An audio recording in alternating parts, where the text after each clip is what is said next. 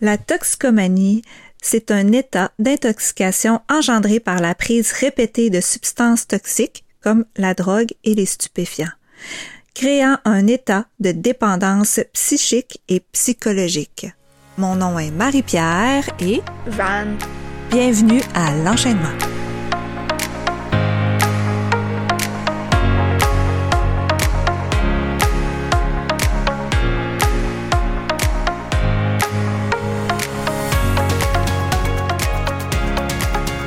Elle se caractérise principalement par une perte de contrôle sur la consommation de produits psychotropes tels que l'alcool, les drogues illégales et les médicaments. Le tout peut s'accompagner d'une série de symptômes au plan psychologique et, psy, voyons, et psychique. Hey, J'ai de la misère à le dire, ce mot-là. ça n'a pas de bon sens. La, la toxicomanie devient en quelque sorte un style de vie. Justement, ma cocotte, est-ce que tu peux me parler de la perte de contrôle due à la consommation? Ben en fait, euh, c'est que souvent quand tu commences à consommer, tu dis que tu vas avoir une, une consommation euh, juste occasionnelle, mettons avec tes amis ou euh, peu importe. Tu mettons tu dis une fois par semaine, puis après ça, finalement ça finit que euh, t'aimes ça puis tu te sens bien quand tu consommes. Donc tu commences à en prendre de plus en plus. Puis à un moment donné, tu commences à te rendre compte que euh, t'as juste plus le contrôle là-dessus. Fait que c'est là que vraiment tu deviens accro puis là que justement la consommation prend euh, une grande partie dans ta vie. OK. Puis euh, on dit aussi que ça devient vraiment ton style de vie. Euh, donc, euh, est-ce que tu peux expliquer en gros si ça peut être quoi le style de vie en tant que tel? Ben en fait, c'est justement quand tu deviens accro, euh, la plupart des gens pensent uniquement à ça. Fait que euh, ils délaissent un peu leurs proches, leurs amis pour vraiment se concentrer dans le fond, leur seul objectif, c'est d'avoir euh, leur consommation de la journée. Euh, fait qu'ils font vraiment tout justement pour pouvoir euh, pour pouvoir avoir ça. Puis euh, ils changent de cercle d'amis aussi, de, de personnes. Donc, les amis deviennent des amis plus de consommation. C'est bien ça? Ben, je dirais que oui. Mais tu sais, ça vient vraiment comme ta vie tourne vraiment autour de ça là, quand t'es vraiment, vraiment accro. Ouais, dans le fond, je pense que ton cercle d'amis ou ton pas nécessairement juste tes amis là, tu ta famille pis tout ça, je pense que tu les appelles moins mettons, puis tu as moins de contact avec eux, puis t'es plus euh, renfermé sur toi-même à part euh, justement avec les gens que tu consommes. OK, OK. Et puis, euh, il y a souvent aussi, on parle de l'impact qui est causé aussi au niveau du cerveau. Euh, c'est quoi exactement cet impact-là? Ben c'est sûr que c'est des produits chimiques, hein, fait que ça fait pas du bien au cerveau. Fait que ça brise euh, plusieurs quoi, j'ai perdu le mot. Des neurones. Des neurones, oui, c'est ça, j'avais perdu le mot. C'est ça, puis il y a aussi euh, plusieurs maladies, euh, maladies mentales, dans le fond, qui peuvent se développer avec ça. Et c'est sûr que c'est pas tout le monde, mais la schizophrénie, c'en est une. Sinon, il y a un gros risque de psychose aussi, puis de paranoïa. Ouais, c'est ça, la paranoïa aussi. Puis quand tu consommes, ben ça peut te rendre plus agressif. C'est sûr que ça dépend de la personne, mais le tempérament change. OK. Et puis euh, là, c'est sûr que euh, on s'entend que le, le pot est vraiment légal. Est-ce que euh, ça engendre aussi euh, des problèmes au niveau psychologique euh, est-ce que ça peut créer euh, une forme euh, de dépendance, même si c'est pas quelque chose qui est chimique en tant que tel, comme on parle de cocaïne, on parle de mescaline, on parle de tout ça, là, tout ce qui est euh, vraiment plus toxique? Est-ce que l'impact est la même sur le cerveau? Ben, je dirais pas que c'est la même, mais clairement, euh, ça a été démontré qu'il y a un impact puis que ça rend accro quand même. Euh, c'est sûr que tu sais, ça dépend aussi de la façon que tu le prends. Il y en a qui sont euh, qui ont une prescription pour ça, là, ils ont des effets positifs. Mais euh, c'est sûr qu'il y a des effets négatifs aussi. Là, le, le cannabis entraîne aussi beaucoup de maladies mentales. Et puis c'est ça, là, ça, ça rend addict aussi, là, comme euh, toutes les drogues, les médicaments que tu peux prendre.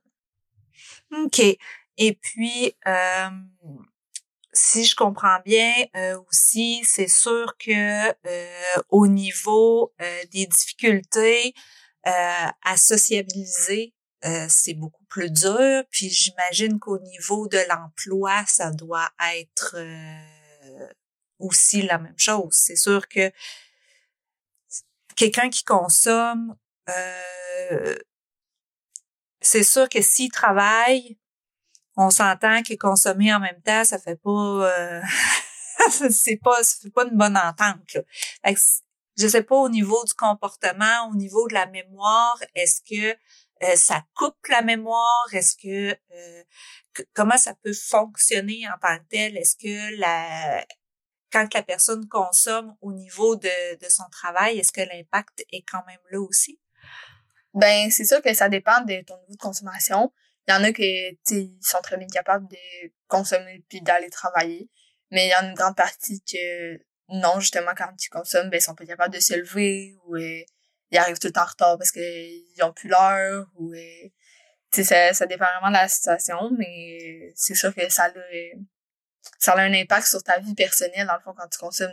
Comme je disais tantôt avec les proches, ben, ça a un, ça a aussi un impact sur euh, toutes les autres sphères de ta vie. justement, travail, école, c'est étudiant, puis c'est ça, comment toutes les autres. Euh. OK. OK. Et puis, euh, est-ce que tu peux nous raconter une petite anecdote qui t'est arrivée euh, en étant plus jeune quand tu étais chez ton père? ben, faut, faut savoir que mon père a des mauvaises fréquentations. puis, en fait, ben, j'étais chez lui, puis j'étais couchée dans le lit, mais je dormais pas. Puis il y a quelqu'un que tu connu à la porte, c'était son ami dans le temps, là, fait que je le connaissais déjà. Puis il demande s'il pourrait sortir par la porte en arrière parce qu'il y a une personne qui court après dehors. Fait que là, évidemment, mon père dit ben oui. Fait que il rentre, puis là, en passant, il me voit dans le lit, fait que là, il me garoche un 20 pièces. Puis il est sorti par la porte en arrière. Puis là, ben, je sais pas s'il s'est fait pogner finalement, mais je me suis fait 20 pièces facile. OK. Mais tu sais, on s'entend que c'est un ami de consommation. Euh, oui, c'est l'ami de, de, consommation pas mal pire que mon père aussi, là. Tu sais, lui, c'était un gros consommateur, puis il sortait de tension, puis il avait perdu la garde de ses enfants, puis tout ça, là. On veut pas que ça reconnaisse, là, mais... Euh, non, c'est ça. On lui dit bonjour. oh oui, c'est ça, on lui dit bonjour. Est-ce que tu as d'autres euh, anecdotes comme ça à nous raconter? Ben, euh, ça me vient pas, là, comme ça. Non. Peut-être dans un prochain podcast. oui, c'est ça. Peut-être dans un prochain. Euh, au niveau de l'empathie, est-ce que tu crois que euh, le monde y en a de l'empathie justement pour ces personnes-là? Ben c'est sûr que ça dépend. C'est comme tous les sujets. Il y en a qui sont empathiques envers ça, il y en a qui ne sont pas du tout. Et, mais moi, j'étudie là-dedans, c'est sûr que j'ai une très grosse empathie pour ça. Mais tu sais, autant que n'importe qui pourrait vraiment, vraiment pas en avoir. Euh, puis dans le fond, c'est juste de d'essayer de comprendre leurs difficultés parce que tu sais, on en a toutes des problèmes, mais euh, c'est sûr que ceux-là, la, difficulté de la, la consommation, euh, sais, c'est plus dur à gérer. C'est un plus gros problème que nous, mettons, on peut avoir. Mais c'est vraiment d'essayer de les justement, comme je disais, là, de, de les comprendre puis de voir euh, leurs besoins avec eux, en essayant de les aider du mieux qu'on peut, mais sans, sans en faire trop non plus. Puis, tu sais, il faut se respecter là-dedans aussi. Puis, vraiment de placer nos limites avec eux pour qu'ils soient au courant de, sais, justement, c'est quoi le maximum qu'on peut aller? Euh, tu sais, comme moi, dernièrement, j'ai aidé une personne euh, dans la texcomanie, puis honnêtement, je pense que j'en ai trop fait pour ce qu'il fallait, en fait sais, ça a vraiment pris euh, une grosse ampleur dans ma vie, puis ça l'aurait peut-être euh, pas dû en prendre autant, mettons. OK, OK. Puis, euh, c'est quoi l'ampleur que tu qui est arrivée, en fait, de, de trop, que tu dis que, que tu l'as trop aidé, cette personne-là. Donc, peux-tu nous donner une petite exemple? Ben, tu sais, j'en faisais beaucoup, mais tu sais, ça me dérangeait pas nécessairement sur le moment parce que c'est vraiment une personne à qui je tiens dans ma vie puis je l'aime pour vrai. Mais, euh, tu sais, ça m'est souvent arrivé de briser mes limites. Mettons, tu sais, j'avais dit mes limites puis finalement, je les ai pas respectés. Puis ça, ben, tu ça, ça m'a fait de la peine parce que je me suis dit, crime, mais si moi-même je respecte pas mes limites, comment les autres peuvent les respecter? Puis, tu sais, justement, je pensais comme tout le temps à ça, puis ça me créait vraiment un stress. Et, ben, tu sais, à moi, quand c'est pas ma vie, puis c'est pas vraiment mes difficultés, mais je voulais tellement l'aider, tellement que la personne aille vers un droit chemin, que c'est ça, ça, ça m'angoissait, puis j'avais tout le temps peur que ça... que la rechute arrive, mettons. OK, OK. T'avais peur, en fait, que ça dégénère, là, que ça redevienne euh, pire ou que... Euh, ben en fait, oui, c'est ça, qu'elle ne respecte pas tes limites, oui, mais qu'elle consomme, exemple, devant toi ou des choses comme ça. Euh, c'est tout ça que tu veux dire? Euh, ben oui, là, il y a ça aussi, là. Tu sais, ça, c'était une des limites que j'ai que j'avais dit à la personne que je voulais pas euh, je voulais pas être présente euh, quand elle était en consommation. Mais tu sais, ça non plus, ça l'a pas été respecté à quelques reprises. Mais tu sais, ça, j'ai, j'ai toujours remis ma limite. Parce que, tu sais, je pouvais pas faire grand-chose quand j'arrivais là, puis la personne était en consommation, là, à part m'en aller, là. Mais ça, ça j'ai remis mes limites, mais tu sais, c'est ça, là. Fait je pense que c'est vraiment important de se respecter là-dedans, puis, euh, tu sais, justement, les aider du mieux qu'on peut, mais faut pas trop en faire non plus, parce que, tu sais, ça part de eux en premier, là, c'est c'est eux qui voient s'ils ont la volonté de s'en sortir pour vrai ou s'ils ont des chances de, de rejeter. OK. Ouais, je comprends. Puis, euh, tu sais, moi, je peux dire aussi que euh, j'ai eu une fréquentation qui consommait aussi. Euh, ben, plus qu'une qu'une personne. J'ai quand même eu le père à ma fille, mais j'ai eu une autre, une autre fréquentation par la suite. La dernière fréquentation que j'ai eue euh, consommait énormément d'alcool. Euh, et puis, euh, il créait des chicanes. Il créait littéralement des chicanes pour aller consommer. Il se créait euh, une histoire dans sa tête qui faisait en sorte que euh, lui était prêt à partir puis aller consommer. Fait peu importe ce qui arrivait, son but était d'aller trouver sa bouteille. Fait que c'était simple, c'était ça. Euh, même si on avait passé une super belle journée, puis que tout allait super bien, que euh, qui avait pas pensé à la consommation, mais il arrivait l'heure critique, l'heure du souper, et là, bang, c'était tout de suite, euh, moi, il faut que je consomme. C'était, c'était comme ça euh, tout le long. Euh, est-ce que ma chérie, ben toi, de toute façon, tu dois t'en souvenir un peu là, parce que ça fait pas très très longtemps. comment toi tu percevais ça? Le fait que cette personne-là crée des chicanes et tout. Euh, tu l'as vu agir, là, cette personne-là? Ouais, ben je pourrais pas dire vraiment euh, comment je le perçois, là, mais c'est sûr que c'est une personne avec un problème de consommation, puis c'est comme ça qui agit souvent. Fait que faut vraiment essayer de les comprendre parce que tu faut se dire que si nous on était à leur place, on n'agirait peut-être pas de la même façon, mais on n'agirait pas correctement non plus. Fait que c'est important de comprendre, mais justement d'y dire ce qu'on veut puis ce qu'on veut pas. Puis après ça, ben si ça marche pas, ben il y a d'autres solutions évidemment, mais tu en premier, il faut vraiment euh, être capable de justement mettre nos limites puis ouais. tout ça. OK. Parce que oui, c'est sûr que moi aussi, j'avais mis mes limites, là. Ça, c'est sûr. Euh, mes limites, euh, il les savait. Mais oui, il respectait pas. Fait que ça, ouais. Puis moi aussi, j'étais comme toi, j'ai trop aidé, j'ai quasiment, euh, j'ai voulu changer cette personne euh, pour euh, qu'il aille vraiment dans le droit chemin, mais dans les faits, il a décidé de choisir la noirceur au lieu de choisir la lumière. Sans qu'on peut le dire. C'est ça, c'est ça qui est arrivé moi aussi, mais tu sais, en même temps, tu sais, c'est plate, mais faut les comprendre parce que, tu sais, la toxicomanie, c'est une maladie, puis, tu sais, c'est difficile à, mm-hmm. à guérir puis à s'en sortir. Mais, tu sais, il y a quand même de l'aide, il y a des organismes qui peuvent quand même les aider, euh, sauf que ça prend une certaine volonté aussi, là. Ben oui, c'est ça. C'est sûr qu'il faut que la volonté parte de la personne, puis pas, mettons, du conjoint, conjointe, ami. Il faut vraiment que ça parte de la personne puis qu'il le fasse vraiment pour lui puis pas pour les autres parce que sinon, c'est sûr que ça marche pas puis les risques de rechute sont vraiment, sont vraiment plus grands. Ouais, ouais, c'est ça. Sauf que même si la personne le fait pour lui ou pour elle, malgré ça, il y en a qui, qui sont pas capables pareil. C'est parce qu'il y a, il y a un manque, il y a un manque de volonté. Tu sais, comme on dit, euh, des coups de pied au cul perdus, là. Ben, c'est ça, il y en a qui sont pas capables non plus, mais, la plupart, c'est, ça marche, pour vrai. Toutes les, les choses qu'il y a à faire pour la toxicomanie, l'alcoolisme, tout ça.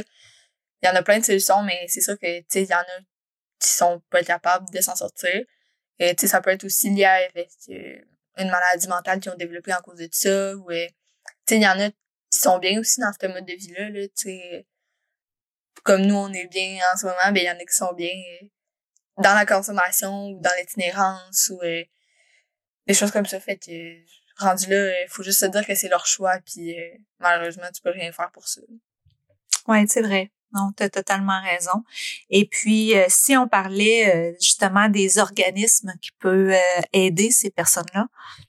Ben, il y en a tellement, tu sais, des organismes n'importe où, dans toutes les villes, il y en a vraiment beaucoup. Euh, il y a les organismes communautaires, là, pour commencer. Sinon, il y a les thérapies, les thérapies ouvertes ou fermées. Les deux, c'est vraiment... c'est différent, mais c'est vraiment des, des bonnes ressources. Et sinon, il y a toujours euh, la désintox aussi. Et sinon, récemment, j'ai découvert une application sur mon téléphone. Ah pas dit ça mais dans le fond, euh, je sais plus comment ça s'appelle, mais Sober quelque chose. Puis euh, avec ça, tu peux compter les jours que t'es sobre, dans le fond. Fait que, en tout cas, moi, je trouve que c'est encourageant. moi, j'aurais ça. Mais c'est ça, il y a ça. Puis sinon, Là, c'est sûr que ça dépend encore euh, de chaque personne, mais tu sais, s'il faut couper les liens avec les, les gens que tu consommais avant, ben fais-le pour vrai, genre si, si c'est pour toi que tu le fais, puis que tu veux vraiment t'en sortir, puis que tu penses que sans ces personnes-là, ça serait mieux, puis ça serait plus facile pour toi, ben fais-le. Oui, ben oui, ça, ça c'est sûr. Puis ça, c'est souvent quelque chose que je répétais aussi à la personne que je fréquentais, euh, d'arrêter de fréquenter euh, les mauvaises personnes.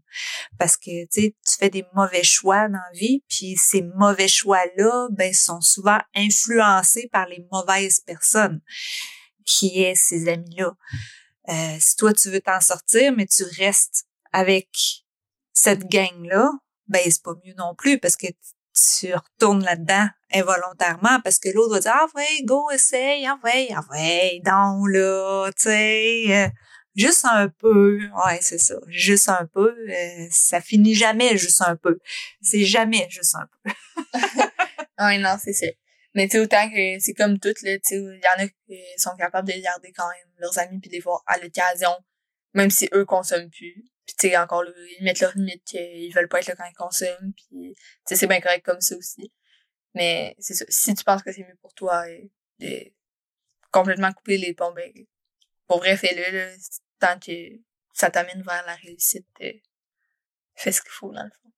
Ah, c'est parfait ça. hey, vraiment. Et puis, euh, est-ce que est-ce que tu avais une dernière chose à nous dire à propos de la toxicomanie? Ben, en finissant, je dirais euh, à tout le monde qu'il n'est jamais trop tard pour s'en sortir. Il n'y a pas d'âge pour arrêter de consommer puis, euh, puis reprendre sur sa vie, dans le fond. Là. sais, euh, ça peut arriver n'importe quand, n'importe quel âge. Puis euh, c'est ça, en autant que tu la volonté puis que c'est ça que tu veux, ben go for it. Wow, c'est même trop génial. Oui, c'est vrai. Go for it. Donc, euh, sur ce, moi, je vous souhaite une bonne journée ou une bonne nuit ou une bonne après-midi. ça. Nous, on s'en va se coucher. Oui, nous, on s'en va se coucher. On s'en va faire des dodo. Alors, on vous souhaite une très belle fin de journée, peu importe. Je vous donne tout plein de bisous et on se revoit à un prochain podcast. Bye!